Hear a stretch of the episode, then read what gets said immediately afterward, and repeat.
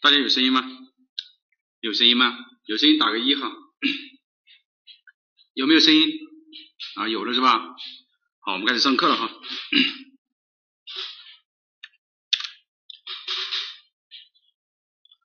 好的，我们开始上课了哈。那么今天呢是八月二号，我们今天主要讲的是什么呢？讲的是实物的这个得分的一个详解。为什么嗯老师会想着讲这个呢？主要呢还是问的人很多啊，嗯，就是对于题目这个问的人很多啊，大家稍微等一下哈。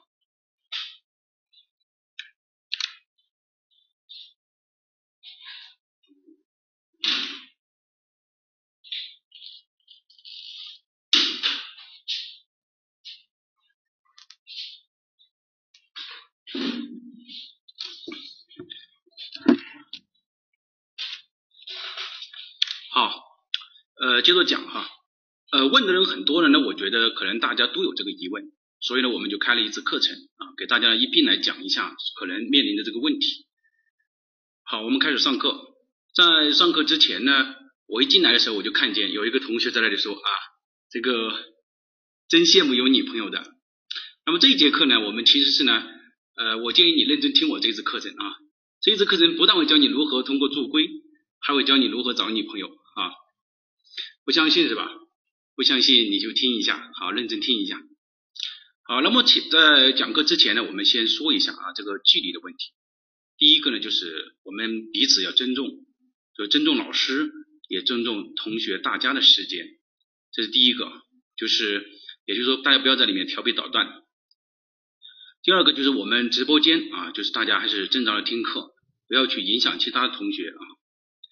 呃，第三个就在直播期间呢，我可以看见大家这个呃提的问题，但是呢，我会选择有代表性的来回复啊，所以呢，请不要刷屏。第四个就是我呢会亲力的来上这次课程，呃，因为我不想浪费大家的时间啊，反正我希望呢就是说每一次课程大家都有收获啊。第五个呢也是我特别需要强调一点，就是以听为主，以理解为主，PPT 它不是关键。啊，那么这个呢，就是我们讲写在讲课之前，整个课程的结构呢，啊，分为五个部分来讲。第一个部分呢，我们来讲一下二零二零年的这个国家是怎么安排这个呃二零二零年的注册城乡规划师考试的。第二个部分呢，我们就来讲一下城乡规划实务它是如何阅卷的，就是刚刚有同学说他这个分数是怎么精准的算出来的，那么今天呢，我们可以给大家看一下是怎么精准的算出来的。第三个部分呢，就是关于城乡规划实务当中两个非常重要的点，一个就是关键字，一个就是考点，也是我们今天的重点。所谓的关键字，就是说我如何知道获得这个题干这个题题目的这个最关键的信息。第二个呢，就是我如何知道考点。当我们知道第三部分考点加关键字的时候。我们就获得了第四部分，就是得分点，有得分点。那么最后一部分呢，我们来讲一下一个规范的一个措辞。我们如何来看规范的措辞？我认为，如果今天这个课程你听了之后，大概可以提高五分，我觉得是怎么都可以提高的。如果你吸收的好的话，五到十分啊，我不会骗大家啊。大家听过课程你就知道。好，这个呢是公众号，公众号呢。大家稍微等一下啊，外面好像有声音，我把这个窗子关一下。呃，没办法，我其实是在外面开研讨会啊。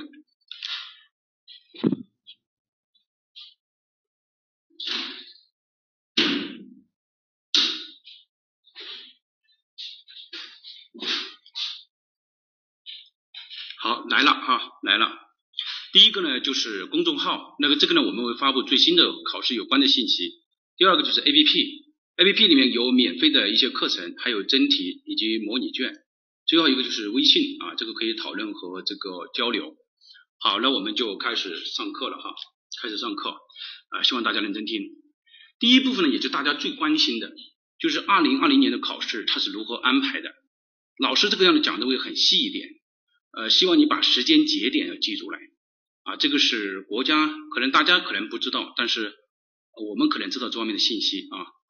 七月下旬的时候，我们呢就地方呢可以接受到这个规则的模板。什么叫规则模板？就是说，比如说如何报名呢？报名要遵遵循哪些这个要点呢？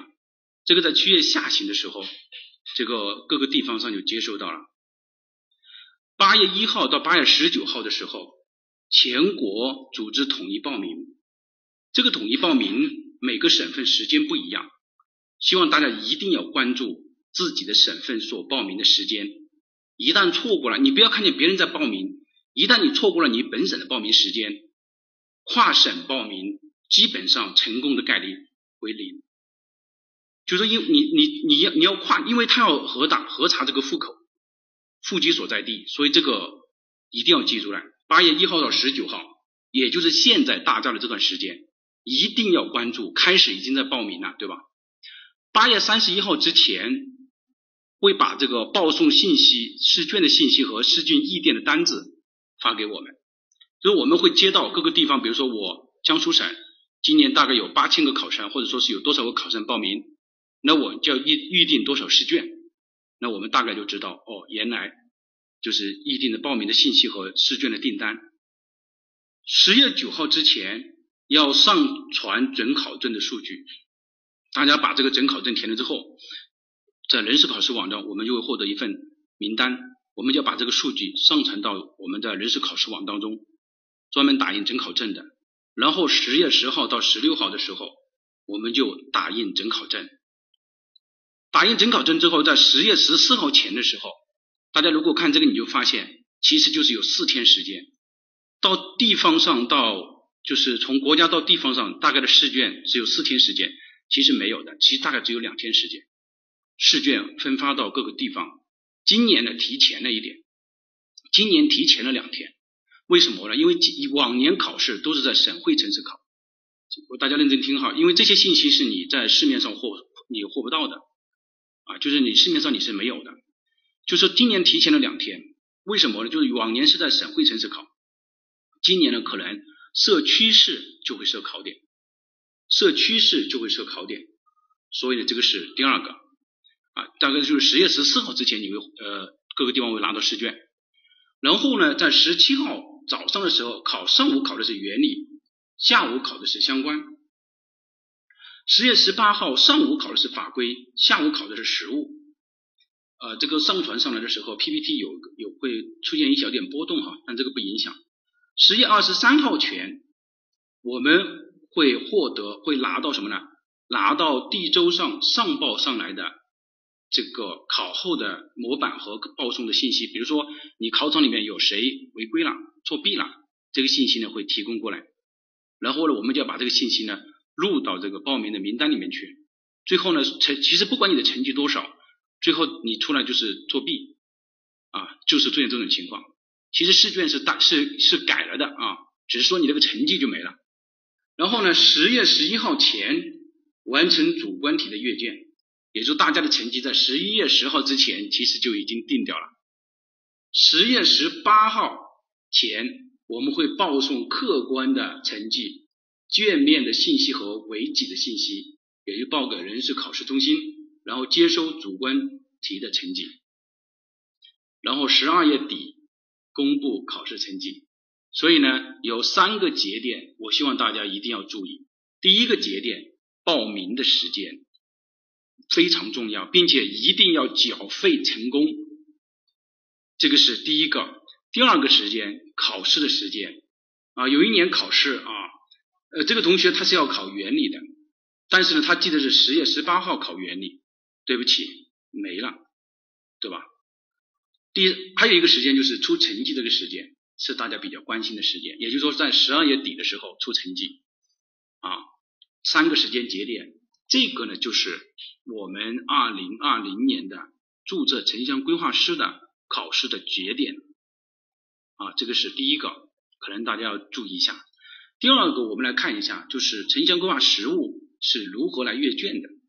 这个呢，也是很多啊，这个地方啊，大家可以看一下这个官网啊，这个经纬助考的官网，电话幺八五幺幺五零八五四二，然后有这个公众号，还有这个 QQ 群。呃，如何阅卷的，这个是大家呃也很关心的一个问题。我建议大家这部分认真听，对于你来说，每一个点可能都是啊很关键的。首先呢，我们来看一下，就是说一七年、一八年、一九年他注册城乡规划师的考试通过率。我们以湖北省为例，以湖北省为例，因为每一个省份当然不是很一样，但大概差不多。其实总体来说的话，合格率都是在百分之十上下浮动。大家看见没有？其实，那么这样来看的话，其实二零一七年的通过率还要略微的低一点。然后呢，都是在百分之十上下浮动。那么我们经纬给出来就是百分之十到百分之十二，这个是非常的合理的。这个通过率指的是拿证的人数啊，拿证的人数啊，所以呢，全国大概差不多都是这个，也就是说百分之十的这个通过率。武汉呢略微的要高一些，那为什么呢？大家知道武汉的高校是很多的，就是湖北的高校是很多的，对吧？它通过的人数啊略微的高一些，也就是说其他地方，比如说可能甘肃啊。啊，我们这个地域的关系，可能呢通过率呢会更少一点啊。这个是关于连续三年的通过率。啊，我们来看一下，就是试卷的阅卷规则。第一个就是选择中标单位，就是说我们今年要考试了，我第一个就是发布一个标书，比如说啊，之前在合肥，在然后呢在天津大学，然后在北京建筑大学，那么在学校里面我们会发一个招标的公告。那么由这个大学去承担这个阅卷的工作，实物阅卷的工作，然后呢，中标单位呢，然后呢会接收到我们这个最后的试卷，所有的试卷呢，它最后都是扫描入库的，就是你不是说我们阅卷的时候看见的试卷，其实是看不到试卷的，呃，看见的就是什么，就是电子化的一个一一个试卷，最后呢就是这个号，我们从后面这个地方呢，就是大家比较关心的啊。呃，制定得分，就是说，当我们的试卷拿到了这个我们这个这个这个叫什么？这个阅卷组的时候呢，其实是先是由专家组呢抽选样卷，抽选样卷就是说从所有的试卷当中每一个省份当中抽一些样卷出来，然后每一个样卷当中呢，我们比如说拿出十套或者二十套，然后来做一下，最后就开始评一下，看一下今年的同学答的是哪些点，答的怎么样。然后呢，专家组依据啊，大家认真听啊，专家组依据什么呢？依据这个我们考试的，我们考试的这个情况和什么呢？和命题老师的给出来的指导的思想来结合来得分，结合得分这个得分点，那么这样呢就制定了得分项。好，我们首先要理解，它我们要理解的什么？是两个方向。第一个呢是同学们的得分的达到的点，第二个是什么呢？是老师的，就是命题老师的给出来的意见，对吧？命题老师就是我当时命这个题的时候，我给出来的，为什么它有原因啊？首先接触到这个地方，同学这一部分我们是没有办法控制的，但是老师这一部分我们没有有办法控制，并且老师这一部分是主要的得分点。分数很高啊，这个是关于制定得分项。然后呢，呃，最后就是阅卷人的培训，由专家组的组长对阅卷人进行培训。一般来说的话，就是研究生；一般来说的话，就是研究生。还有一些呢是各个地方的规划院的总工，还有一些就是各个省厅级单位的一些总工，会请着去作为阅卷的这个人。在阅卷之前是要给大家进行评，就是给大家培训的。比如说我啊，我去年比如说我命呃第二道题目，那当然就是他要来培训了。培训就说你看哈，就告诉你这个题目这个点为什么它是得分点，原因是什么，然后呢让大家很清楚哪些呢它不是得分点，和这个一点关系都没有。最后呢就告诉你，只要出现了这个点的，你可以酌情给分。出现哪几个点可以给分，出现哪几个点可以给分。等一下，我会让大家看一下，就是我我觉得有很多同学没有看过，对吧？就是实实在在的，就是阅卷，就是命题老，就是阅卷老师拿到手上的，给给你分的那个东西，到底是个什么样的东西？给大家看一下。当然，这个也是我们呃为数不多的这种展示哈。那么你可以看得到，然后这个呢就是发布得分点啊，发布得分点。最后这个评分就是刚刚那个同学说的，采用三评制啊，就是即 A 老师先评分。B 老师呢再评分。当二者之差有效超过有效的罚语的时候，那么一般呢，呃，它这个有三分或者是四分的情况，一般来说呢不会超过四分。一旦超过四分的话，就要把这个卷子自动划入到 C，第三个老师再去评分。最后在 A、B、C 三个老师当中取他们二者当中的，比如说 A、B 比较接近，那么就是 A、B 的平均分；比如说 B、C 比较接近，就是 B、C 的平均分；比如说 A、C 比较接近，那么就是 A、C 的平均分。所以不会出现那种。就是这个杜绝了一个问题，杜绝一个什么问题？不会出现那种大起大落的这种情况，是吧？因为你看有三个老师，有两个老师认为你就是得六分，那么你就没有办法了嘛？不是这个老师有问题，对吧？啊，所以这个大家啊不要去验别人，还是比较公平的啊。这个阅卷规则，呃，阅卷规则呢，我们谈完了这个阅卷规则，我们谈完了这个考试计划，就是怎么安排，谈完了这个阅卷的规则。其实我还想谈一点，就是说阅卷老师他是怎么来看待我们这个同学这个在答题的过程当中所存在的问题的。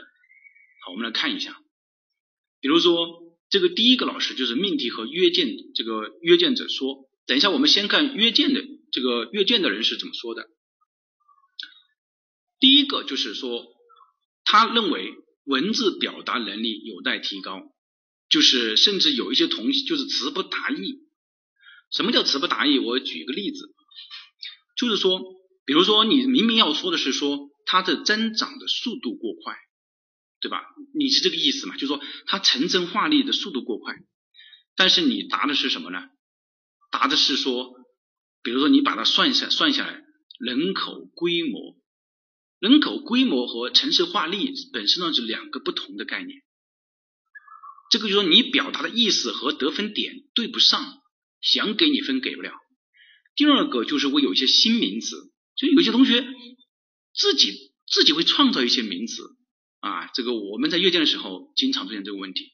第三个呢，还会出现很大数量的错别字，错别字是扣分的，错别字是会扣分的啊，这个是公认的。比如说你有错别字，这个会扣你的分。因为认为你这这个是最明显的有问题啊，因为我们经常要写文本，这种文字表达能力你很差。第二个就是规划方案的评析的能力有待提高。我们来看一下他说的最重要就是修改完善意见。什么叫修改完善意见不够呢？就是说你题目让你的是平析，只平不析或者只析不平，什么意思？比如说大力发展第二呃第二产业不合理，没了。为什么不合理呢？不知道啊，还有一个是这样的，什么什么不合理？呃，什么什么，然后一个点号，显然不合理。这个显然呢，就像我在呃听那个数学老师讲那个高数一样的，显然感觉到中间省略了好多步，显显然的不明显，我们都看不出来，咦，怎么就显然就有问题呢？对吧？就好像我低下头捡了一个支笔。抬起头来看数学老师就看不懂了啊！这个显然不是这样的，这个叫什么？修改意见你不完善了。第二个就是他说的这对于基本要求掌握的什么不完整，就是有一些城市规划当中最基本的城市结构就是城市结构，城市性质就是城市性质，城市职能就是城市职能，不要把它去颠倒。也就是说，对于基本概念掌握的不是很透。大家来听课，我我知道大家肯定很多人是已经听过了各种各样的。我觉得你要听到的是什么？你其他人给不了你的，呃，这个就是其他人基本上给不了你的，可以说是一手信息。这个是有很大的问题。好，我们来看一下第二个啊，他负责的是第二题。你看他说他是怎么说的啊？第一类，他说言简意赅，准确精当。怎么说呢？就是基本上和我们拿到手上的那个阅卷的那个给分卡很雷同，很相似，可以拿到十三分，但是一千份试卷当中可能只有不超过二十分。啊，有多少人在看直播？有八千二百五十六个人在看直播，有二点八万次的点击啊！我一将刚进来我都吓到了哈，但是老师是见过场面的人哈。镇得住的哈。那么这个呢，第一个言简意赅，准确精当。你看，像这些老师，他用词确实用的很好的。一千份事件当中，也才只有几千份，可能只有二十分。第二分类事件是面面俱到、密网捕鱼，这种是最多的。我们在阅卷的时候是最多的，就是说整个试卷一拿来，少的就写的密密麻麻。当然，我们不是说你不可以这样，可以的，但是希望你的字就写好一点。你要想一下，在那种密闭的空间当中，我们对吧，也有一个过程。一种呢能拿到八到九分，一种呢只能拿到三到四分。能拿到八到九分的，基本上就是基本上的点就达到了。但是呢，然后就是看见有一个就给一下零点五分、零点几分的这样给嘛。还有一种呢就是三到四分，完全不知道在说什么。等一下我会给大家演示一下什么叫完全不知道在说什么的，我会给大家演示的。还有一种就是你看，大家广收广种广收，结果就是广种薄收了。第三类就是审题不准，不得要领。什么叫审题不准呢？就是根本没有看这个题目他在做什么。比如说这个题目说的很清楚啊，因为我参与阅卷，我经常这个题目问的是说是根据呃，他除了哪些违反了哪些法律法规，他的具体的行政行为是什么？该如何处理？这个大家看的很多吧？违反了哪些法律法规，你就打法律法规就可以了。具体的行政行为，就是说，比如说我侵他侵占了绿地，他没有办理建设工程规划许可证，没有办理建设用地规划许可证，往往很多同学是他违反了哪些法律法规，他达到了，甚至他法律法规当中他有答啊，具体违反了什么行政处罚法什么之类的，然后问你具体的行政行为就不知道了，这个就叫什么呢？就是你根本没有审好题目啊，就是你答的那些问题根本和考试是没有关系的。第四类就是我们最讨厌的，就是所有的阅卷老师最讨厌的就是这一类。我觉得大家应该尽量要规避掉这一类，大而化之，空洞无物，就是不知道在说什么。等一下也大家也会看到这样，你你看一下你们是不是有这方面存在的问题啊？比如说举个例子吧，嗯，比如说第一题是最容易出现这个问题的啊，整个空间布局结构存在什么什么问题啊？不符合啊，什么什么等等，反正就是和这个题目没有关系的，很空洞无物，就是放在哪个地方都是很标准的。但是这个除了这个之外呢，其实我想说的一点呢，就这两个老师说的很好，我想说的一点就是还有一种忽悠型的啊，今年呢出现了很多。什么叫忽悠型？A 也好，B 也好，就是不给你答案啊，这种情况很多，你不要笑，很多的。A 很多 A。很好，怎么怎么样的？B 也很好，怎么怎么样？就是不给你答案，也就是说让你老师自己的判断。你不是说多打不扣分吗？那我这样也说他的好，我那样也说他的坏。其实最后我我们看见像这种就是忽悠型的，忽悠老师。好，我们来再来看。那么命题者是怎么说呢？比如说杨宝军院长他怎么说呢？啊，当然他三月份的时候调到我们呃城乡建设部去了哈，他给了三点很大的建议。我觉得大家好好的领会。第一，考生指出方案所存在的问题，应该要简明说明理由。看见没有？应该要简要说明理由。我们在给经纬的学员评析的时候，我往往就要提到这一点。等一下大家可以看得到，表明考生确实掌握了其要旨。如果只回答像比如说高架路有问题、编组站位置不当、道路网密度不合理是不够的。必须指出问题在哪里，这个就是我们往往说的，你一定要指出，因为你就指编组站不当，明显明显不合理，我怎么知道你明显不合理啊？哦，意思要我帮你来作答是不是？那所以一看就很气愤啊。第二个，要尽量使用城市规划的标准术语，就是刚刚老师讲的，城市性质就城市性质。功能定位就功能定位，主体功能区就是主体功能区，啊，空间布局就空间布局，用地布局就用地布局，不要去说一些完全就是不知道它表示什么的。第三点就是要抓住要害，一以重地，因为大家没有看过真正的这个在阅卷的老师手上拿到的是什么。等一下我给大家看一下，啊，他然后呢，他也提了一些就是他自己的啊，这个可能大家认真听啊，这个你可能因为你可能大家肯定是接触不到这方面的信息的。他说考生啊，必须要掌握最基本的规划原理，也就是最重要的得分点。只要真正掌握了城市规划的核心内容，考生即可从容应答今后的考试。题呢，必然会计算于更科学、更合理啊，难度不会增加，题量或许有所不同，可能给考生一些选择的余地。那么最少我们断句呢断在这个地方，更科学、更合理，难度不会增加啊。那么对不对？这个问题啊，这个是我们前面讲的就是第一个讲了城今年的城呃城市规划的安排。第二个讲了这个阅卷的规则，也讲一下阅卷的和命题者是怎么说的。我们来看一下，这个呢是原来的试卷啊，这个呢已经作废了的。那么啊，这个大家也可以看到啊，是作废了的。这个呢叫题库里面的卷子。什么叫题库里面？也就是说 A、B 卷嘛，是说白了一点，对吧？好，这个不是关键，关键呢我们来看一下实物的这个呃，大家不要问我这个为什么上面这么多广告哈，我拿到的时候。就有这么多广告在上面啊啊，就有这么多这个 QQ 啊，这个在上面啊，这个助理给我的。我们从这个上面，这个呢卷子是怎么意思呢？这个卷子是当年阅卷的时候啊，阅卷组的组长他们在勾画这个重点的时候，他们就是这样做的。其实我们可以学习一下他们。你看他告诉你这勾画这个地方，他就告诉你这个主干路开口不对。勾画第二个点的时候，就告诉你，对吧？告诉你什么？这个地方侵占立地建什么停车场不对，勾画第三个点的时候就告诉你说路面室外地面停车场过多，勾画第四个点的时候就告诉你说退距不够。你看，它就是采用这种方式来直接勾画重点。好，我们呃再来看啊。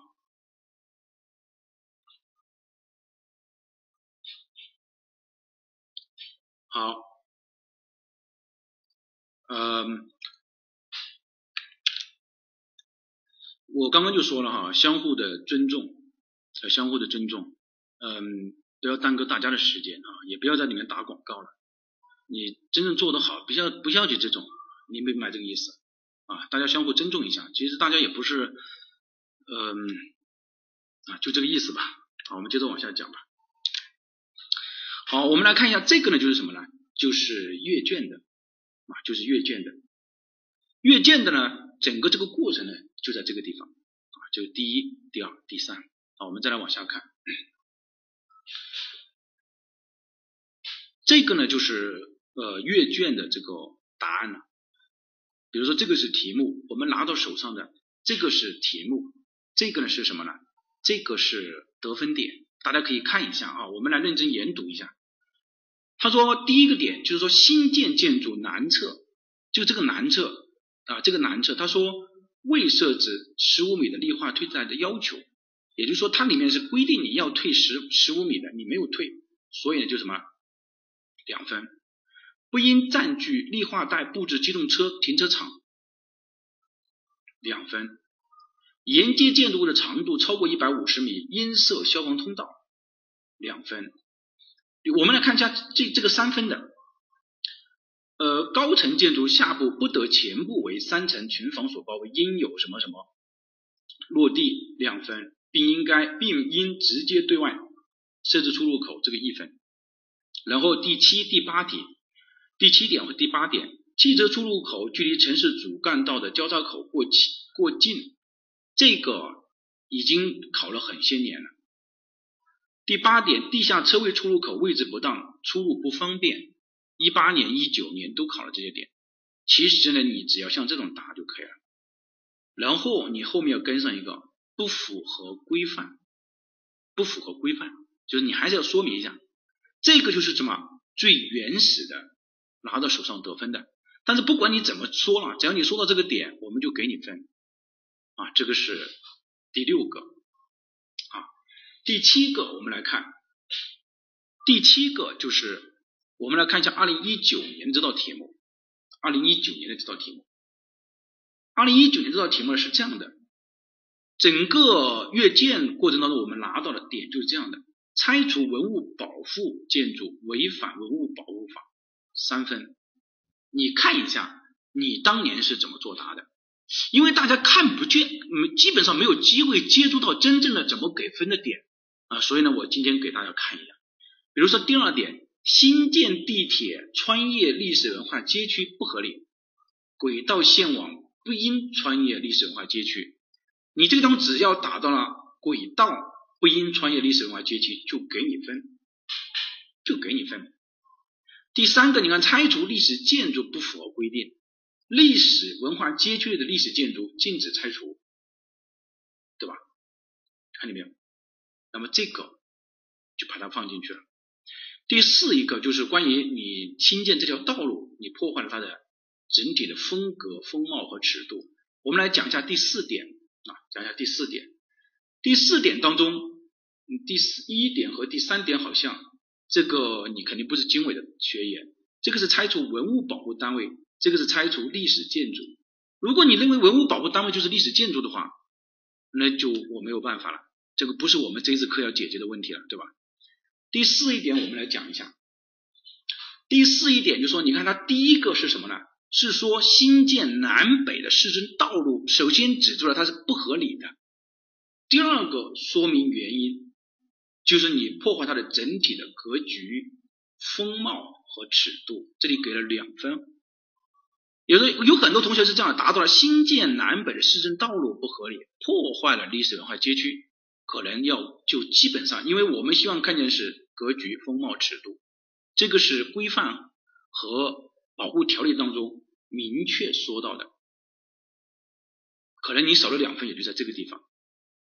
你尽管你知道，你有很多同学在考试的时候，我们阅卷的时候就发现这个问题，就是他似是而非的。他不知道这个到底新建这个路合理还是不合理，说的很含糊啊，就是破坏了它的什么呢？其实它本质目的就是说你破坏它的整体的风格啊、风貌和尺度。然后第五个就是你新建商业建筑，对吧？你这个地方你新建商业建筑，你看这个体量过大、风格现代，指出了问题，得了一分。你后面说它的原因，比如说。你以核心保护范围对建筑的控制要求和管理措施不符，破坏风貌，得一分。大家不要看这个，这个东西是很多专家组啊讨论了很长时间，最后给出来的。你看，你前面指出它为什么说它不合理的原因，就是说体量过大，风格现代。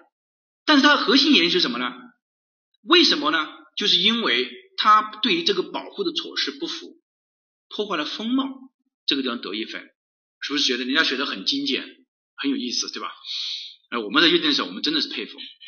那么这个地方呢，我也说一下，就是我们和清华大学出版社，就是我们主编清华大学出版社出版的那个历年真题解析，大家觉得略微的显得什么呢啰嗦，就是也不是说，就是略微的显得有点复杂。不是我们要这样做，如果我们也像这样的话，大家根本就不知道问题出在哪个地方。比如说，我们要我为，所以我们才，因为大家的水平是不可能到达什么呢？到达这个阅卷专家组给出来这个阅卷卡上的这个水平的。你最你最大的可能性就是模仿到我们在出版这个出版社当中那个答案的精确度啊。比如说城镇化率百分之四十六不科学，人均建设用地不符合规范，这个等等，只你最多只能模仿到这种程度。你还有这个是第一个，第二个就是比如说有一些题目，它当年确实是会有一些问题的，比如说二零一一年的第二题，那道题目当年出来的分点就很多，但实际上最后的得分点没有那么多。那么我们呢，考虑再三的觉得还是把那个那个题目命的就是有一些感觉到怎么点都有问题的，我们也把那个点的写在上面。那当年答的也也是很多的点啊，但实际上得分点没有那么多。那无非就是碰运气了，对吧？那你我没有达到得分点，你达到得分点而已。那所以呢，我们把它写上去了啊。这个呢是第二个，对，你是没有办法模仿到他的，因为他用词是很专业、很规范的，基本上每一个地方他都是没有你抠不，你经常很难抠到他这个问题的。所以呢，我们最多能达到就是这种程度啊。好，这个地方我简洁的说一下。好，假如说，因为我知道啊，这个也不可避免吧。假如说经纬的答案。百分之八十的分数，假如说一百分，我有百分之八十的分数是正确的，我觉得我敢保证绝对是正确的。但是呢，也不可能完全和阅卷卡上的答案是一样的。聪明的人是一定知道这个原因的。然后你获得了百分之八十的，假如说你又获得了我们的百分之八十，其实你可以得到六十四分，也就是说你可以通过考试，对不对？啊，这个是需要说明的是这个问题。好，这个呢是第二个，呃，第三个，我们来看，那么就是围绕我们第三个内容，就是关键字。在讲关键字，也就是说，我有很多同学是这样的问题，就是说，老师，我知道，我知道这个地方肯定是有，我我可以看出这个问题最少有十个点、十二个点有问题。那么，请问你，我知道哪些是得分点呢？也就是说，我达到的点刚好都是老师给分的点呢？这个地方我刚刚讲课的时候就说了两个，第一个，这个得分点来自于两方面，第一是命题老师，对吧？第一个是命题老师。对不对？第一个就是命题老师，第二个就是什么呢？和当年考试的考生也有一定的关系。当年考试的考生，我们控制不了他，我们只能控制他。但是我本我对他很了解，我对这个命题老师很了解。为什么呢？啊，为什么我就不说了啊？我们来看一下，那么我如何能猜中命题老师就是要让我答这个点呢？我觉得这个才是今年今天大家来的，我们进入了最核心的部分了，大家来的目的，对吧？我们是一步步推进来的。那么，怎命题老师他又想让你答这个点，但是呢，又不能告诉你答这个点，这个就类似于什么呢？男女双方恋爱的规则是一样的，我为何达不到考点？我们说，我们来做一道选择题吧。就男女交往啊，这个交往的过程当中是智商和情商的拉锯战，对吧？知己知彼才能百战不殆。那么我们说，你就必须要明白那些潜台词背后的意思。比如说，第一个，你喜欢什么样的女孩子啊？说说你的理想的类型吧。如果你是直男的话，你就说管你什么事情，你真八卦。但是你没有理解他的意思。他的意思就是说，我喜欢你，你看我怎么样？刚刚那个说是没有女朋友的同学，这个地方就认真听了，对吧？也就是说，题干当中老师只会这样说，你觉得我怎么样啊？啊，不可能这样说吧？不能说你觉得我怎么样，只会说你喜欢什么样的女孩子，说说你的理想的类型。比如说，你人这么好，别告诉我你还单身呢。其实意思就是告诉你，我也单身，你觉得我怎么样？但是你呢，可能就会选择我不喜欢你这样的人，这个就是什么？你单身的原因，也是你通不过的原因，对吧？其实 A 也是一样的，C 也是，第三点也是一样的。你周末有时间吗？我们一起去某某某地方玩，大不了我请你吃饭。本质上的意思就是说，你如果是单身的话，你如果是那你就说我在乎你的点吃的，对吧？其实你应该像这样的回答，你看 A 和 B 两项的回答，你觉得是吧？看着过去就是 A 就是什么，很上路，很什么，很机灵，一看就这个小伙子很不错，对吧？是不是这个道理？当然是这个道理。其实呢，你看这个东西也是一样的啊，就是我不想见你啊，还不快立马出现？我没事，我没事就是你惨，对吧？同样的道理，呃，下次吧。呃，我我就说下一次，你比如说你约某个女生，他说下一次吧，那就不要去约了，你基本上约不到，我压根就没看上你，对吧？啊，是这么一个道理。啊，我没生气，就是我很生气。那么出题老师又是怎么说想的呢？对吧？所以你要理解理解什么呢？女生说她闺蜜去那个地方好玩，那个地方好漂亮，意思是说。你要带我去那个地方玩。女生如果说那个男生呢嫁的真可靠，这个你这个男人真可靠，真太幸福了，就说我想嫁给你。出题老师也是一样的，因为他不能告诉你他真实的想法，但是呢，他又要让你知道我真实的想法，太难了，真的太难了，对吧？又要想让你知道我真实的想法，又不能告诉你我真实的想法，那小伙子就是看你聪不聪明，机不机灵了。那么什么？那么那么出题老师是怎么想的呢？出题老师就像新娘一样的，怕你不来，又怕你乱来，所以呢，就一心要给你什么潜台词，对吧？那这个潜台词我们就可以看，比如说我告诉你，我家在水源地，在风景名胜区，在历史街区，不是说我家乡有多漂亮，是说应该来保护我。题干当中告诉你说，矿产地热，煤矿资源丰富。是提醒你，你要注意产业的选择，因为我没有办法直接告诉你矿产，哎，我这个地方矿产很好，来啊，在我这里开矿啊，不可能告诉你这样的，是以告诉你产业的选择。比如说，我告诉你主体功能区域的限制，告诉你环境脆弱，告诉你生态敏感，是要提醒你，对吧？小伙子，你要注意产业布局。告诉你，生态移民、基本农田、高速公路是暗示你城镇人口规划、城市发展方向和耕地的布局。那么，其实问题就会有这么一个问题来了。有人就说：“韦老师，你不要和我扯这些东西了，我就是想要得分点，你就告诉我得分点就可以了。我就是想拿证，我的目的很单纯，我就是想拿证。你的目的很单纯，我的目的谁的目的不单纯？当然都是想拿证了。但是在拿证之前，我们还是应该要熟悉。”熟悉什么？最少要熟悉一下。要如果你连我都不熟悉，你连我都不认识，你看刚刚我在这里说，你看旁边的同学就说韦老师怎么样？韦老师开始怎么样？这个就是什么？这个就是我熟悉。我还没说，你看他知道我的意思，你看他就知道我的潜台词了。同样的道理，我们也是一样。那么我们怎么来知道这个潜台词？怎么来熟悉？怎么来挖掘这个潜台词呢？我们首先必须要做到一点，就是考点怎么来。考点怎么来？考点怎么来？就是什么？就是要去熟悉。我从哪个地方知道？比如我举个最简单的例子，为什么一说到生态敏感，一说到主体功能区，你就会想到它城市化的城镇化的发展水平不能太高了，人口不能太多了？为什么？这个就是考点是怎么来的？考点怎么来？我们今天以一个例子为例，我们来讲一下考点怎么来的。我们以城镇体系规划的例子为例，考点怎么来的啊？大家认真听，这个呢速度可以快一点。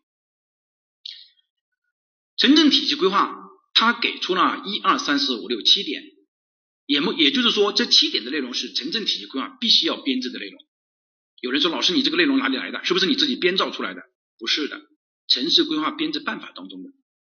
城市规划编制办法当中规定，确定、预测、确定，这个地方我们就省略掉。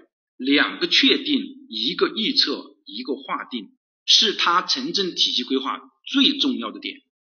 确定什么呢？确定的是它的保护的目标，就是这，你看土地资源这个保护的目标，确定是预测的是什么呢？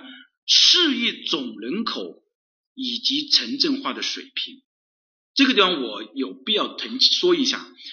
有很多同学，我不知道是受怎么听其他的课吧，反正反正各种影响，在市域城镇体系规划的评析的过程当中，经常会答一个问题：人口的问题，经常会答一个问题就是人口的问题。但是我要注意提醒你了，这个地方就是很重要的点了。总体规划才算中心城区的人口，市域城镇体系规划不算中心城区的人口，它只算城市化的发展水平。啊，这是第一个。你看，它确定是各城镇的人口规模、职能分工、空间布局和建设标准。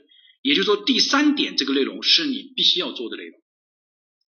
第四点，它只是提出重点镇的发展定位，也就是说，我每一个镇做什么，这个你是最清楚的。比如说，C 在风景名胜区里面，它要发展的是什么？他说他要发展建材。E 呢，在它要发展化工，这个叫什么？重点镇的发展定位。一定要认真听哈，这个地方很重要的。第三个，市域的交通要确定什么什么重大基础设施的布局。其实整个城镇体系规划就是考两个确定，一个预测，一个划定。你不相信是吧？不相信我们来。首先，这个底这个内容不是老师瞎编的，是规范当中有的，城市规划编制办法当中有的。它要确定的内容就是两个确定，一个预测，一个划定。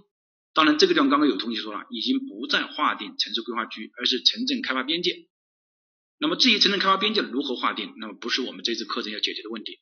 那么既然我知道他要做这么个内容，你看预测区域总人口是吧？明确城镇等级结构是吧？等等等等，划定这个职能分工，我把它划进，你就发现最后对下来的图就是第三张图。这两张图其实是一张图，基础设施布局以及资源环境保护、防灾减灾和空间管制。好，大家认真听哈。那么我从城市规划编制办法当中，我就推出来，它必须要做两个确定，一个预测。我又通过两个确定，一个预测，我发现它必须要编制是空间布局。资这个什么？这个是资源和保护，这个是什么？这个是基础设施布局，基础设施布局，对吧？那么这个这个算下来的话，其实就是三个四个方面的内容。我们来看，第一个是不是我就是算等级结构和空间布局，也就是大家在市面上或者你做城市规划的时候编制的这张图，对吧？比如说。重点中心城区、重点镇、一般镇、一般一级证、二级证、三级证，不管它是哪一级证，它一定这张图要有，这个就叫什么呢？等级结构，也就是我刚刚推出来的第三张图，这个没有问题吧？因为我们只有知道它编制什么，我们才平息什么。人家编都不编制，结果你来平息，你这个是算什么？对吧？第二个，我们来看。它要布置这个重大的基础设施吧，这个叫空间布局。这张图也是实实在在的，对吧？看见没有？实实在在的，比如说污水处理，就在这个地方啊。综合交通和基础设施布局，你要你要去做吧。好，第三张图就是各城镇的职能分工，明确产业发展布局。比如像二零一一年的第一道题目。他告诉你了，A，他说发展农产品，B 发展什么，C 发展什么，每一年他都要考你一个，大力发展煤化工合不合理？二零一八年他是考的是说，我这个处在生态敏感带，我要发展这个石油化工行不行？这个考的就是资源的利用，也就是城镇的职能分工、空间布局，也就产业发展布局这一块。这个不是老师瞎说的，是我们从前面那个一步一步推出来的。好，第四张图就是风景名胜、历史街区和耕地的保护。今年我们把耕地放在这个地方来了，之前没有把耕地单独的列出来啊。那么就要知道很重要。那么这个是环境保护了？那么如果你从你从这个来，其实就是你这几张图来嘛。那你这种这你你的图又是从哪里来的？那是你说的嘛？你国家说要编制一二三四点嘛？那我不就是两确定一预测嘛？那你要编制这么多，那我就平息这么一点就可以了嘛？对吧？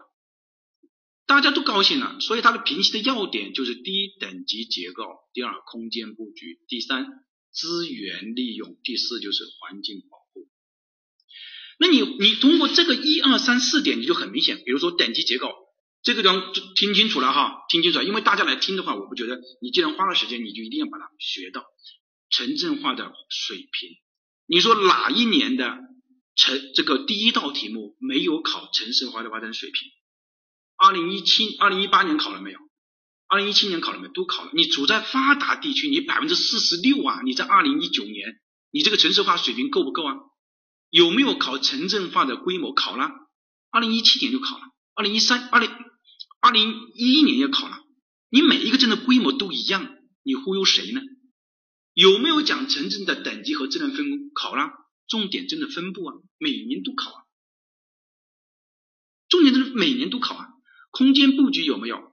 一九年有没有考海港啊？考了，他告诉你说这里算一个港城，结果你看这个题目，港城，港城能做什么？既然是港城的话，你就要考虑它选址是否恰当嘛，他就你说这。这刚刚他就不恰当，你说怪不怪？他就布置了一个一个化工产业，就在港港口的这个港城的旁边，你说怪不怪？就刚好出现这个问题。你说有没有考过铁路枢纽啊？多的不得了，产业布局考了没有？这个叫空间布局。资源利用呢？大力发展煤化工，为什么不可以啊？为什么不能发展煤化工？为什么就不能发展石油化工？因为你在风景民生区里嘛。二零一四年的题目是典型的考这些点，二零一七年也是啊。你地热资源你就开发别墅，地热资源没问题啊，开发别墅不行了。我们国家在二零零六年的时候告诉不能建别墅了，不能建高档住宅区了。环境保护有没有？每年都考，二零一八年就考了，二零一八年就考了这个环境保护。这个，那么你为韦老师，你为什么说你的评析的重点就是一二三四点？不是我说的，是你说的，因为你说了，你城市规划编制办法里面规定，你就必须要做那两个东西，两确定，一预测，一划定。那我就按照你，你现在要我做，我就评析你要做的嘛，对不对？但是如果单单从这个上面来说的话，可能大家不是很容易理解。但是如果变化成这张图的话呢，我觉得你就理解了。第一是图例，这个是。我们现在叫市域规划，我们不叫城镇体系规划了。这个是国土空间规划出来之后我们的命名，对吧？这个叫必考点。我从来不说必考点的，但是我今年说了，土地你要考吧。城市的职能是否符合主体功能区？我今天我就在这里打赌，如果今年二零二零年出现了主体功能区这三个四个字啊，应该说是几个字啊？啊，一二三四五个字。如果你没有达到城市职能或者城市性质的话，真的你不要说经过我的课了，我已经把这个话丢在这个地方了。出现了，因为你你你要出现主体功能区，我就要看你城市的性质是否符合城镇的格局和目标。我原来我们讲城镇的格局，我们是怎么讲的？指标体系，国家给你的指标体系是多少，三区三线你是否有冲突啊？啊，这个呢我们之前讲过了。城镇化水平是否科学？结果是否科学？是是否考虑？你明明已经告诉你属于生态移民，比如说我今天可能讲的三个点了，已经明显告诉你了，该地处在生态移民，处在功能限制区，处在什么生态保护带里面。你说你的城镇化发展水平能有多高？你受资源的限制吗？好，第五个等级规模，对吧？我们说你城镇体系化的规模等级是否科学啊？那么我们说，比如说你以水定城，你的重点功能是否合理？第六个产业结构是否合理？啊，你产业结构，比如说明明我就连水都没有，你要发力大力的发展工业、煤化工，这个当然是不合理的。产业和交通是否协调？还有就是基础设施，比如说区域的有没有重复建设啊？道路的显现是否合理啊？道路等级啊？区域的这个物流园区是否选址合理啊？有没有共享啊？啊，这个我觉得大家很熟悉啊。第八点，我大家来听课，我觉得不能浪费大家的时间，大家肯定是想学的东西，这几个特别要注意。在二零二零年，生态敏感区保护、生态格局、基本农田水源地啊，第九个我觉得大家很容易选到。好，这个呢是关于必考点，适宜城镇体系规划的。其实整个适宜城镇体系规划，我们来看哈。我们从这张图，我们已经发现了城市化的等级，这个叫什么呢？城镇等级结构，这个叫一等。职能分工叫二分，是否科学叫三科学。道路基础设施等等，这个叫四基。因为大家是有一定的基础的来听这个课，道路基础设施叫四基。关于产业能否布局叫五产。历史这个有没有保护叫六保护？当然，我们还有一些是关于灾害的，比如说防洪、泥石流、地震断裂带。因为这个就是你评析的要点，那当然就是你这个是怎么来的？是你说的对吧？你编编制办法当中说的，那当然我就要评析你。因此，我们总结的就是等级结构、功能分工、城市化的水平。一等指的是等级结构，二分指的是职能分工，三科学指的是预测的是否科学，四基指的是道路基础设施和公用设施，五产指的是产业的选择，六保护风景名胜区耕地历史文化街区，七灾指的是地震断裂带泥石流。那么你通过这几个你来看的话，你会发现，那么为什么我就是平息这个点呢？你看等级结构不是我说的，是你说的两确定一预测一划定，那我当然就是针对你来，我来评析了。好，我们来看一下一个例子啊，看一个例子，一个例子就是我们前面讲了关键词，也就是潜台词。有很多人说经纬就是忽悠，什么潜台词？我不是忽悠的，因为大家来听课，我觉得我第一是我花了时间，我花时间来备课；第二是你也花了时间，我们都花时间在这创造不了价值，那花时间干嘛呢？绝对没有忽悠，潜台词是一个很重要的东西。今天我们就来看一下。第二个，你要知道它评析的内容。比如说，我现在已经知道一点二分三科学四级无残留保护了。比如说，城镇等级、重点镇的数量、重点镇的分布是否具备重点镇？那我们来看，那就进入到第五部分，就是关键词加考点，我们来得分。关键字加考点，我们来得分。怎么来得分？我们来读题。第一部分读关键字、潜台词。西部某严重缺水地区，我就告诉你，这个是二零一四年的，你的城市化水平不会高到哪个地方去？为什么？西部嘛，什么东西严重缺水？资源呢？你的资源就是严重缺水，什么？生态环境脆弱，也就告诉你说，悠着点，你的发展经济发展水平也不会快到哪个地方去的。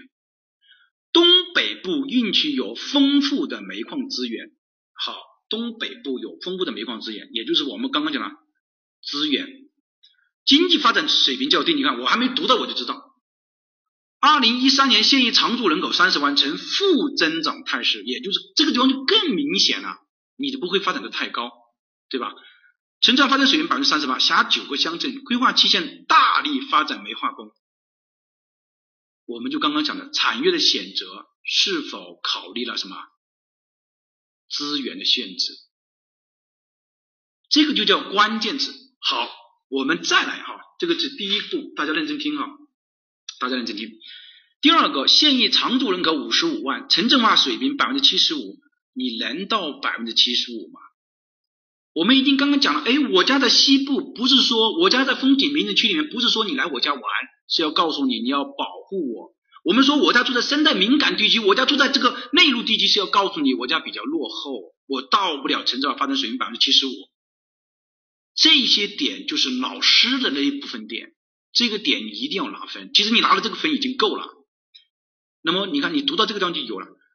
县域城镇化有一个中心镇，五个重点镇，三个一般镇，意思说重点镇比一般镇还多了。好，我们去读书，我小孩要读高中。我报个重点班，结果告诉你说重点班呢有八个，一般的班呢只有一个。你说到底重点镇是重点的，还是一般的镇是重点镇呢？重点镇比一般镇还多，那还搞什么重点？那就不要重点了嘛！忽悠，这个老师其实老师就像一个这个新娘是一样的道理，真的他想告诉你这么一个事情，但是他不能明说。那你怎么能读出他这个潜台词出来？就是说你要知道他考什么。等一下我会来教大家。好，他说饮用水源保护区、省级风景，一旦出现了省级风景名胜区，保护啊，出现了就要保护它，对吧？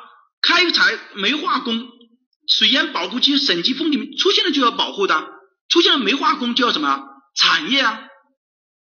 好，我们利用我们的口诀来做一下一等，啊，这个是叫呢城镇等级结构。我们来看城镇等级结构合不合理呢？不合理嘛。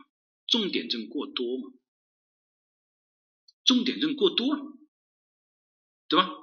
你这个你这个你那还搞什么重点镇？二分呢？职能分工呢？啊，他这他没有考每一个县的职职能，他没有考。三科学呢？不科学嘛？你忽悠谁呢？你这个西南内陆呈负增长态势，你告诉我你城镇化率百分之七十五，是基呢？道路基础设施呢？道路基础设施我们也要来看，对吧？其实这个地方还有一个一等一等，我们来看啊，大家大家来看啊，回到这里，有城镇的规模、重点镇的数量、重点镇的分布是否具备重点镇？我们刚刚讲了，你你这个重点镇过多，那么重点镇的分布是否合理呢？你这个地方为什么要规划为重点镇呢？你又没有资源，又没有路。又没有良好的道路系统，你为什么规划为重点镇呢？那么有同学就问：哎，老师，他没有说他有资源，但是他也没有说他没有说他他也没有说他没有资源呢？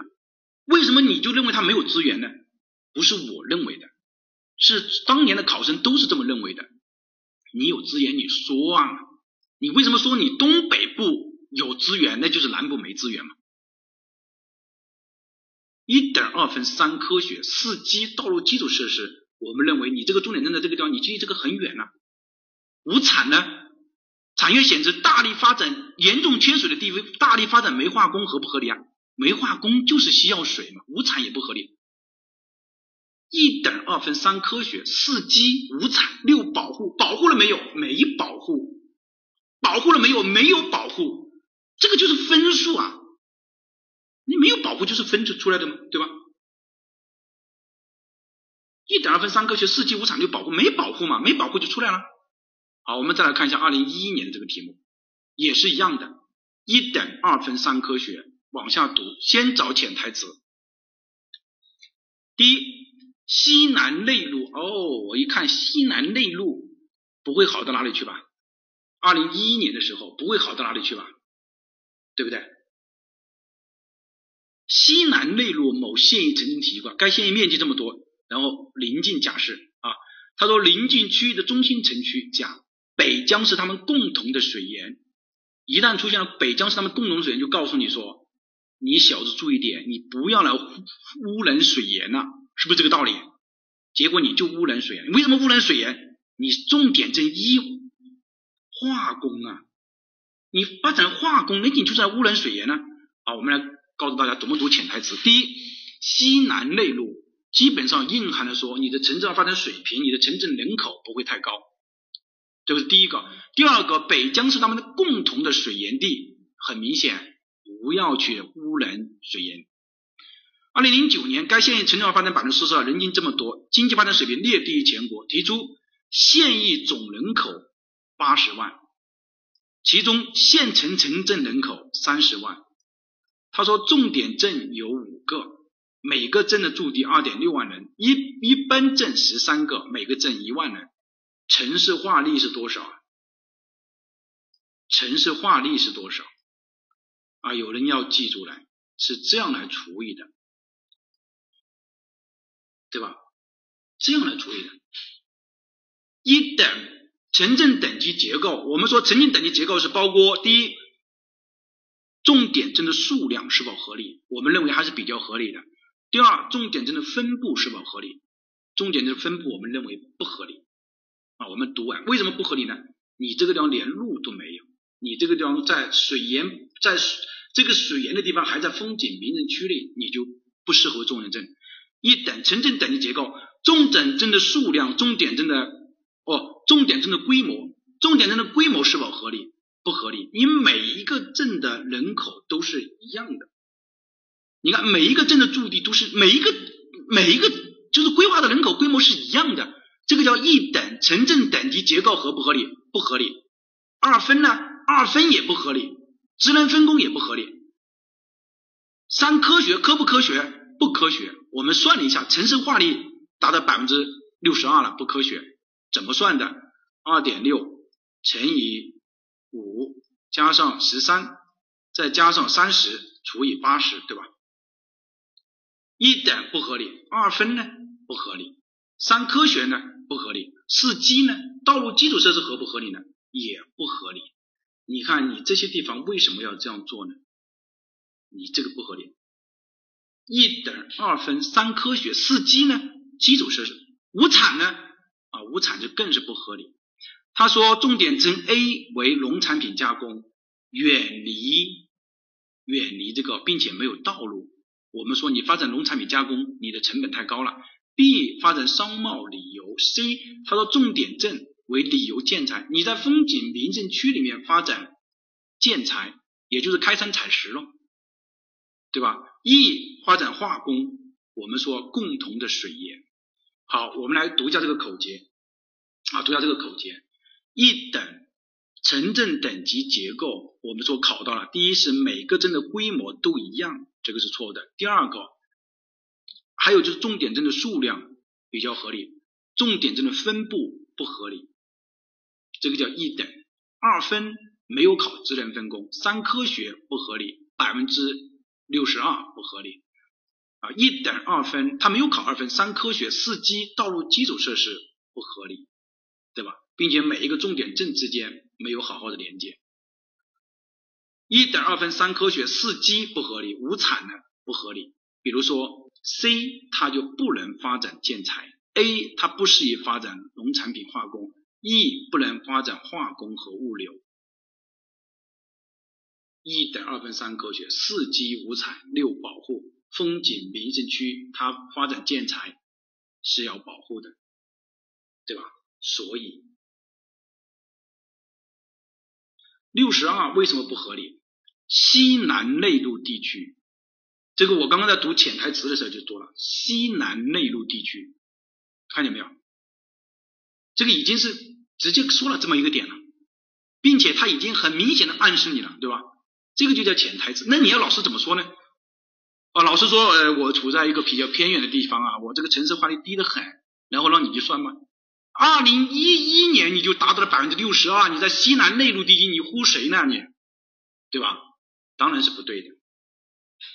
好，这个呢是第二个，我们再来看另外一个题目。这个是二零一三年的、二零一二年的第一题，其实也是一样的潜台词。他说，某市为某省的一级城市，地处该省最发达的缓冲地带，是国家历史文化名城。呃，我算错了是吧？我没有算嘛，我是大概的算一下的嘛，我没有算呢。这个不要去纠结嘛，六六十二还是多少，不要去纠结嘛，我没有算呢。啊，这个不要纠结哈，我没有去算了，对吧？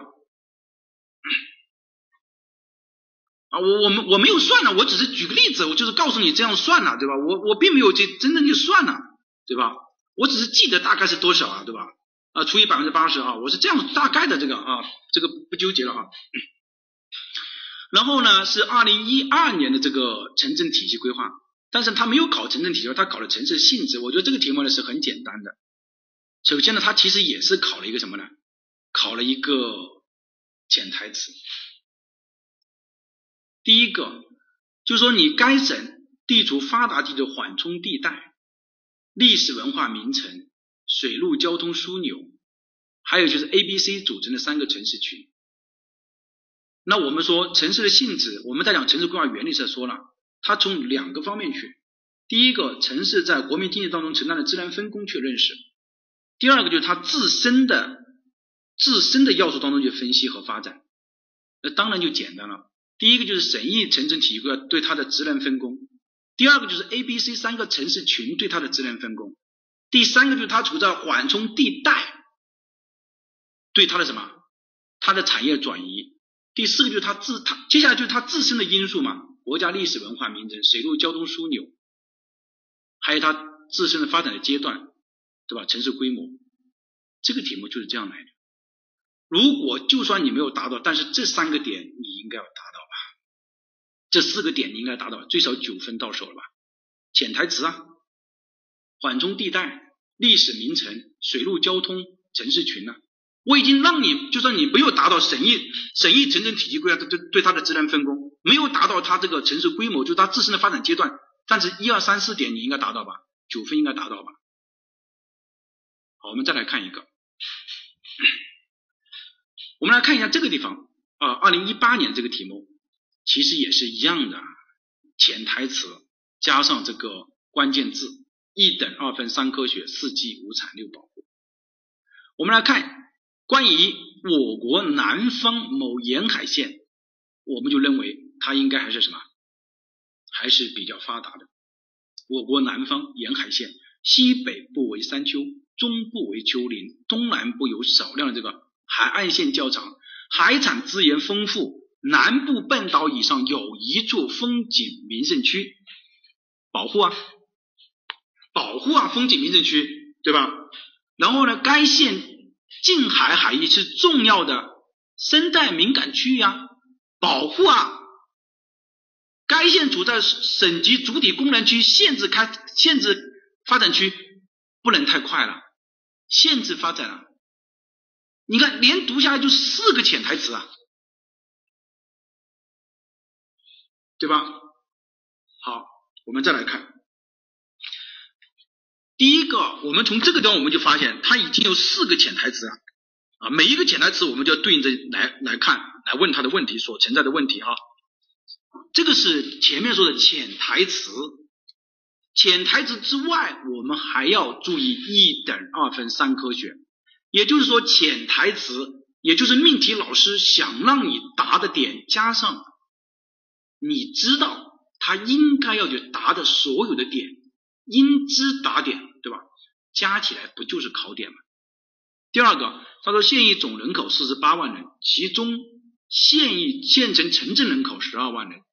该县呢现状工业基础薄弱，也就是说白了就不能发展工业了。你又是生态高度敏感区，又是在主体功能限制发展区，工业基础还薄弱。你看第三产业为主。他说。近几年，县里为了提高经济收入、增加税收，大力发展第二产业，无产就有问题了。无产，对吧？除保留原有的省级开发区外，新建东部工业园区，能不能新建东部工业园区啊？不能啊，限制啊。另外，政府你引进重大的化石工业，无产出了问题啊，生态高度敏感区域啊，对吧？好，我们再来看。他说：“规划确定该县城的城市性质，城市性质是什么？我们刚刚讲了，新兴的磷化工重产品基地，区域的重要的工贸城市、旅游城市，现役总人口七十万，县城城区人口三十万。好，我们来看一下，我们从这个地方呢，最后一个问题啊，他问的是说，是确定该县的上述发展策略有何问题？这个题目有一个暗示的。”一定要认真读，他说的是暗示什么暗示？什么潜台词？问的是说上述发展策略，不是他上面说的发展策略。对不起，一律不是答案，不是他上述的发展策略，一律不是答案。你自己想象出来的都不是答案。啊，这个呢有一个经典的例子，有一个路人在旁边摔倒了，他在流血，流血了，当然当然最需要的什么？最需要的是医生。结果你告诉他说，呃，我爱你，我很有钱，你个什么什么，你在那说那些有用吗？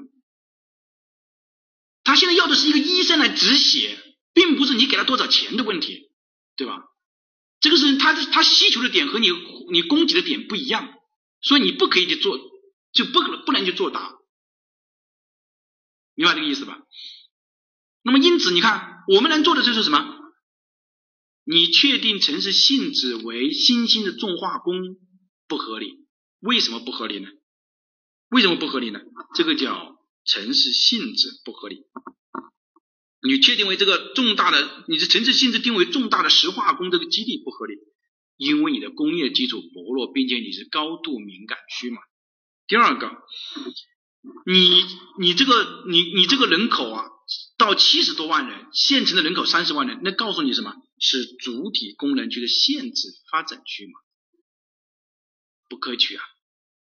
第三个，引就要你要你引进重大的化石工业园区不合理啊，因为你是生态高度敏感区啊，对吧？你大力发展大力发展这个第三产业不合理啊，呃不大力发展第第二产业不合理啊，对吧？因为你没有基础，并且你还你是处在这个很很这个的地方啊。你怎么去发展？通过这些，其实我们都可以发现它一个问题，对吧？就是关键字，其实也就是什么潜台词，就是老师从一开始讲的那一部分，要理解出题老师命题老师的点，命题老师的点。好，我其实还从这个地方，我们来看一下啊，我们回过头来看一下。二零一一年的第一题，一等有没有考到？考到了，在哪个地方？城镇等级规模不合理，大家认真听哈，这个很重要。你看，你每个镇的规模都是一样的，当然是不行。重点镇的分布，一等当中还有重点镇的分布啊，重点镇的分布不合理。那么有没有具备重点镇？你没有归纳为重点镇的人，没有啊，这个叫一等。二分他没有考，职能分工他没有，三科学考了没有？考了。百分之刚刚那个算的是多少啊？我我我不算了，我记得好像是百分之六十嘛，还是百分之百分之六十二嘛，还是百分之多少？完成三科学一等考了，二分呢？二分没考。三科学考了没有？三科学考了。四基考了没有？四基考了。啊，这个四基道路基础设施考了。无产考了没有？无产也考了，并且考的还挺多的。A 不适合做什么？B 不适合做什么？C 不适合做什么？E 不适合做什么？这个叫一等二分三科学四基五产都考了。我们来看一下二零一四年这道题目，一等有没有考？考了。城镇等级结构不合理，重点镇比一般镇还多。二分有没有考？他也没有考。三科学考了没有？考了，百分之七十五。四基考了没有？考了。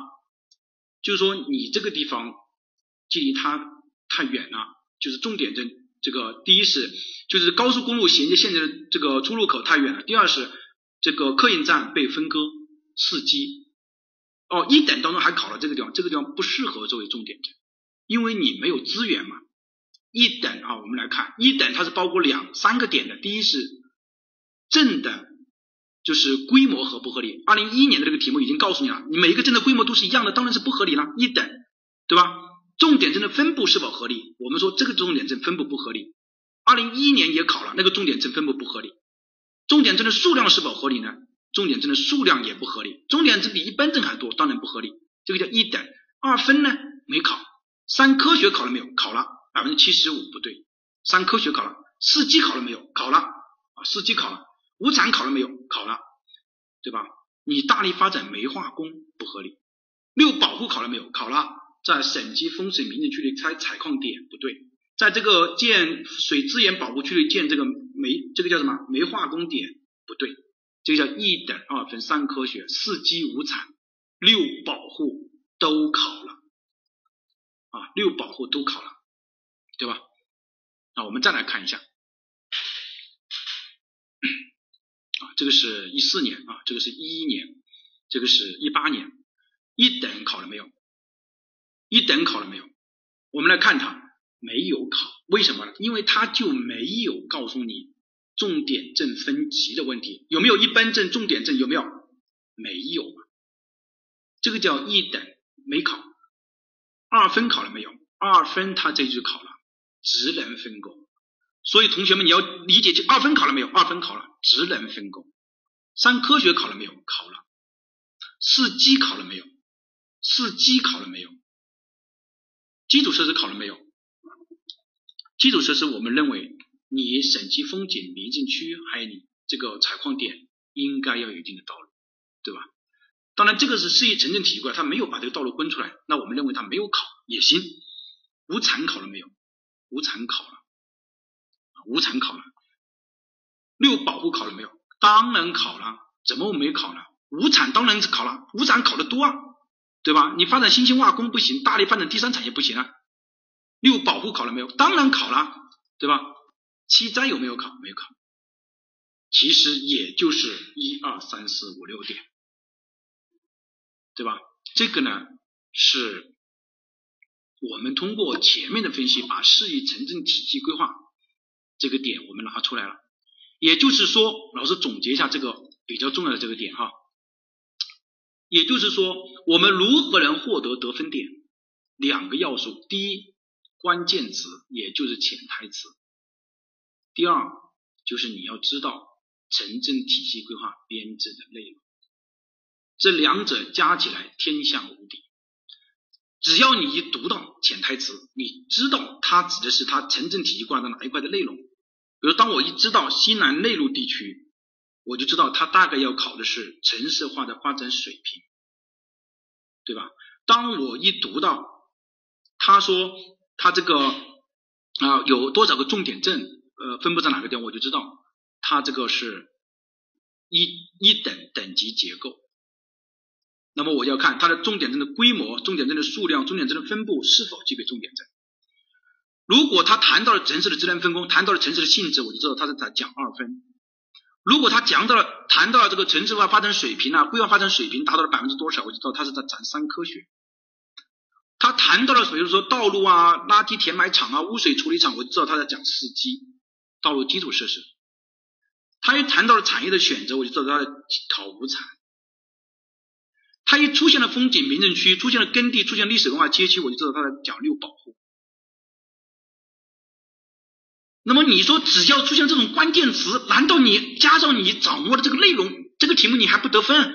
你最少十分嘛？说白了一点，最少十分嘛。我刚刚我跟你讲了，比如说你二零一一年的为例，他们他说每一个镇的规模都是一样的，你当然是镇的规模不对啊。他说是有五有有有五个重点镇，三个一般镇，当然是重点镇的数量不对啊。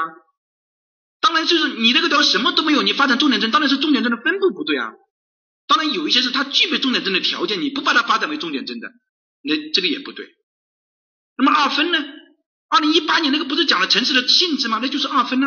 三科学呢，每一年都考啊。城市化发展水平呢？四季呢？经常考啊。污水处理厂、垃圾填埋场啊，对吧？港口啊、道路啊都考啊。无产呢？那更是每年都考。出现了什么风景名胜区、耕地保护、历史文化街区，当然就是考点啊。这个叫一等二分三科学四基五产六保护啊，对吧？那我们通过这几个，我们就可以发现，其实所谓的得分点，本质上就是潜台词加上你掌握它的内容。好，我们来做这道题目哈，这道题目呢非常具有这个意义的。这个是二零一一年的这第一题，他说某市某地级市位于我国南部的河谷平原地带。河谷拥有国家风景名胜区南山景区，紧邻什么什么，对吧？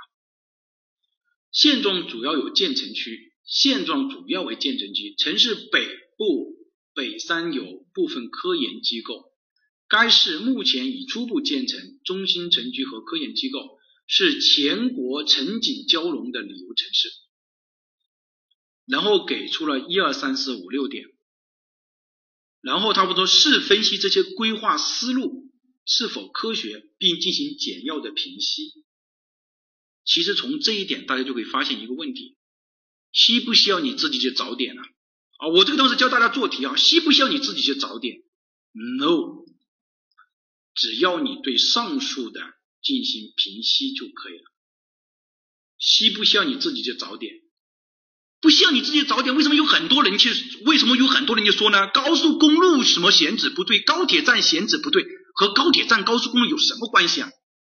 你自己想象出来的。我一看见我这个，我知道你连题目都没有读。你说我能给你多少分？这个是第一个。你说我能给你多少分？本质上就是让你对一二三四五六点的进行评析，包括二零一二年的还是第二题，也就是让你对一二三第四题，也就是让你对一二三四五六点。五六点的进行评析，你自己发生了很多的很多的想法呀，都没有分的。好，这个是第一个。第二个，我们来看，第二个我们来看，他说加强城市经济实力，大力发展工业，发展工业行不行？当然不行嘛。为什么？潜台词啊，告诉你了，全国著名的旅游城市嘛。我们刚刚讲。得分点是什么呢？就是我们说的一等二分三科学四级五产六保护得分点，对吧？我们现在说是关键，现在它得分点他已经告诉你了，那关键就要找关键字的问题。人口一百万合不合理？当然是。他说二零一三二零三零年城市人口一百万合不合理？当然不合理。为什么？这边是山，这边是基本农田，这边基本农田，这边基本农田，这边是铁路和山，你哪有那么多用地哦？你哪有那么多用地啊？你人口到一，你哪有那么多用地啊？你四周的用地都是受限的，你哪有那么多用地啊？大力发展工业当然是不合理啊！你旅游城市啊，对吧？你在南部建设钢铁企业合不合理啊？我们说风景名胜区要保护嘛，一说到风景名胜区，我家在风景名胜区旁边，不是让你说我家很美很漂亮，是说来保护我。要远离工业，要远离风景名胜区，并且你处在城市的上风向嘛。利用南山风景建东湖合不合理啊？建高档住宅合不合理？不合理吗？这个和二零一七年那道题目有一样的。我们国家禁止建高档住宅。好，我们来看一下。啊，这个呢就是得分点了哈，得分点我们不说，我们来看一下同学的作答哈，其实也就是专业措辞了。我答应大家的，我一定会讲到哈。可能讲的有些慢一点，但是没关系。专业措施我们来看一下，这个就是同同学的专业的这个答的，这个是同学的这个答的点哈。我们来看一下，你答的这个点，第一个，城市的性质为旅游城市，大力发展工业不合理，跨西河发展中心商务区不节约建设土地不合理。正占用了基本农田，不符合国家政策；科技延期不合理，缺少基础设施。答非所问，我都不知道你在答什么。人家告诉你一二三四五六点，你答的是什么？你为什么就他他要你答的你就不答呢？对吧？他不是告诉你一二三四五六点吗？你答了没有啊？人家第一个问题说人口一百万合不合理？你一人口一百万在哪里？人家告诉你说，那个发展那个那个建设那个钢铁企业，钢铁企业在哪个地方？你钢铁企业你出都没出现过，你钢铁企业在哪里啊？你说你读了题目没有嘛？你没读嘛？好，我们来看一下这个，他说人口增长过快与资源匹配不合理，和什么资源匹配不合理？你要说和用地匹配不合理，还是用地规模受限和资源匹配不合理？什么资源匹配不合理？这个叫问所不答。问了他不答，这个叫答了他不问。该该地级拥有国家历史文化，发展工业不合理啊，这个可以结合现状，科研基地较为合理，充分利用了优势。什么优势啊？忽悠的，是不是忽悠我？什么优势嘛？你告诉我吧。你你们是不是存在这种问题？什么优势啊？要我来回答是不是？你就说嘛，它产业融合，或者说是呃，包括这个发挥联动效应都可以。你这个就是就是杨宝军老师说的嘛。就是不说理由的，对吧？是不是这个道理？第四个，跨河发展不合理，谁跨河发展？高铁站选址，这个你看题目问了你高铁站的事情没有啊？题目就根本没有扯高铁站的事情啊。他是说作为高铁站，作为城市发展的动力，是建设新区和跨河中央商务区啊。你和你高铁站有什么关系？你这个叫答无所问了，你这个是吧？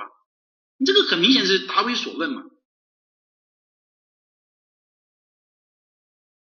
对吧？你这个很，占用风景名胜区，占用基本农田，你这个是说什么？我都不知道你在说什么。你说这个能得多少分啊？你说这得不了多少分啊？这是很典型的，这个这个大家很会出现存在这种问题啊。他就没有问你高铁站的事情，你打高铁站做什么？对吧？我们来看一下，比如像这个，他说城市人口一直不合理，发展过快。没有理由的，你说发展过快就发展过快啊？我说发展不过快呢？这个就是我们说的要答适当的理由，这个典型的叫无理由式的，就是发展过快，明显不合理，真看不出来怎么明显的，要说理由啊，我的哥啊！我想给你分，我你看这个题目两分，我只能给你一分，达到了不当，没有答原因没有啊，我给不了你分啊，对吧？大力发展煤化工，他说不配合城市性质，不满足上位规划的要求。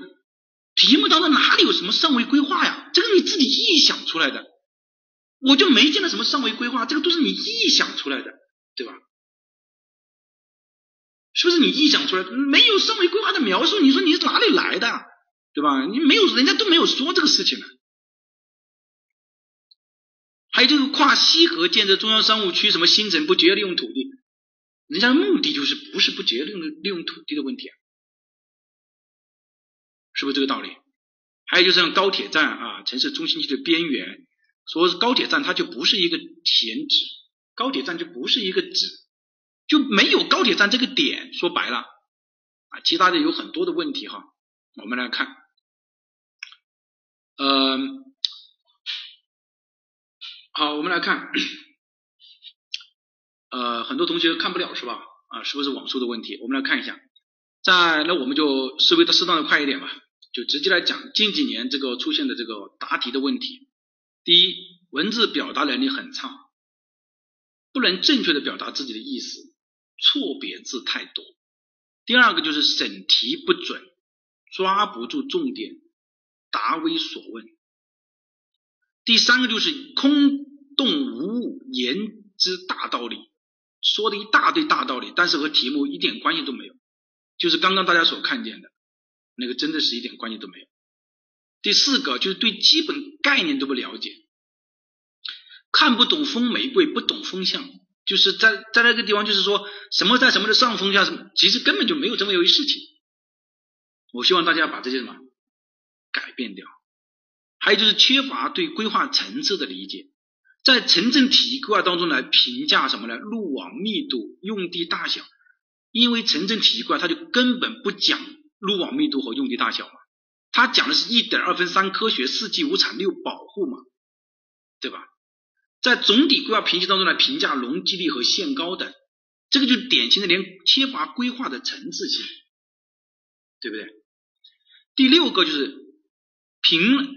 就是凭过往的经验，凭过往的经验来评析什么呢？就是去年考了这个，比如说考了生活暗线，今年也就考生活暗线。去年考了城市二八人，呃，这个什么不合理，今年他也是这样的答不合理。好，第七个就是最近常出来的忽悠型的啊，忽悠式的回答。什么叫忽悠式的回答呢？就是说，A 选项和城市衔接方便，利于运输，但存在公路什么不便？B 选项呢，对于衔接很好，可以减少出行。A、B 各有好处，就是不给你到底选哪一个，就是告诉不不告诉你到底选哪一个。啊，这个是什么？忽悠式的回答，忽悠式的回答。好，我们来看一下，我们来看一下。就是这个呢是什么？近些年出来的一个啊这个问题。那我们如果要改变的话呢，我们怎么改变呢？那么当然就是要改变它那个啊，就是不要就空洞无物啊，大话空话不着边际。第二个呢，就是也不要记口水话，啰啰嗦嗦的，应该要专专业精简，但是呢也要说明白问题。就就是刚刚说的，有一些问题要说明白。第三个就是记前后的理由不一致。也就是说，你的理由是不能支持你的结果的啊，这种人很多。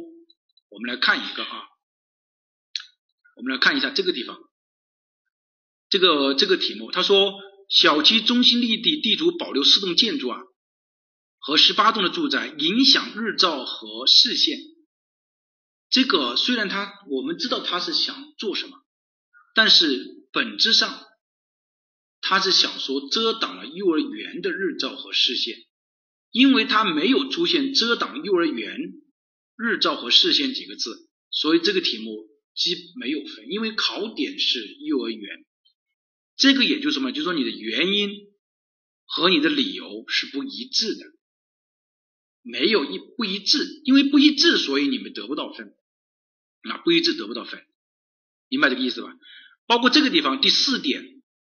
商业综合体沿街道的长度超过一百五，未设消防通道，不满足规范的要求。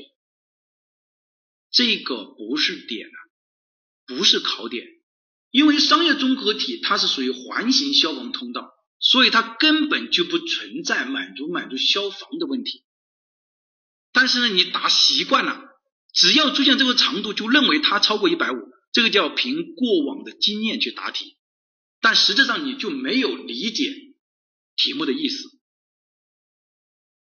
好，包括这个地方有很多同学答了这个两个出入口的问题，就是他认为他说啊，小学啊应该有两个出入口。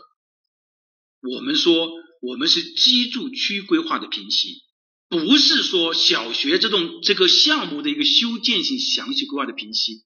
在居住区的评析当中，我们不会去评析它有几个出入口的问题。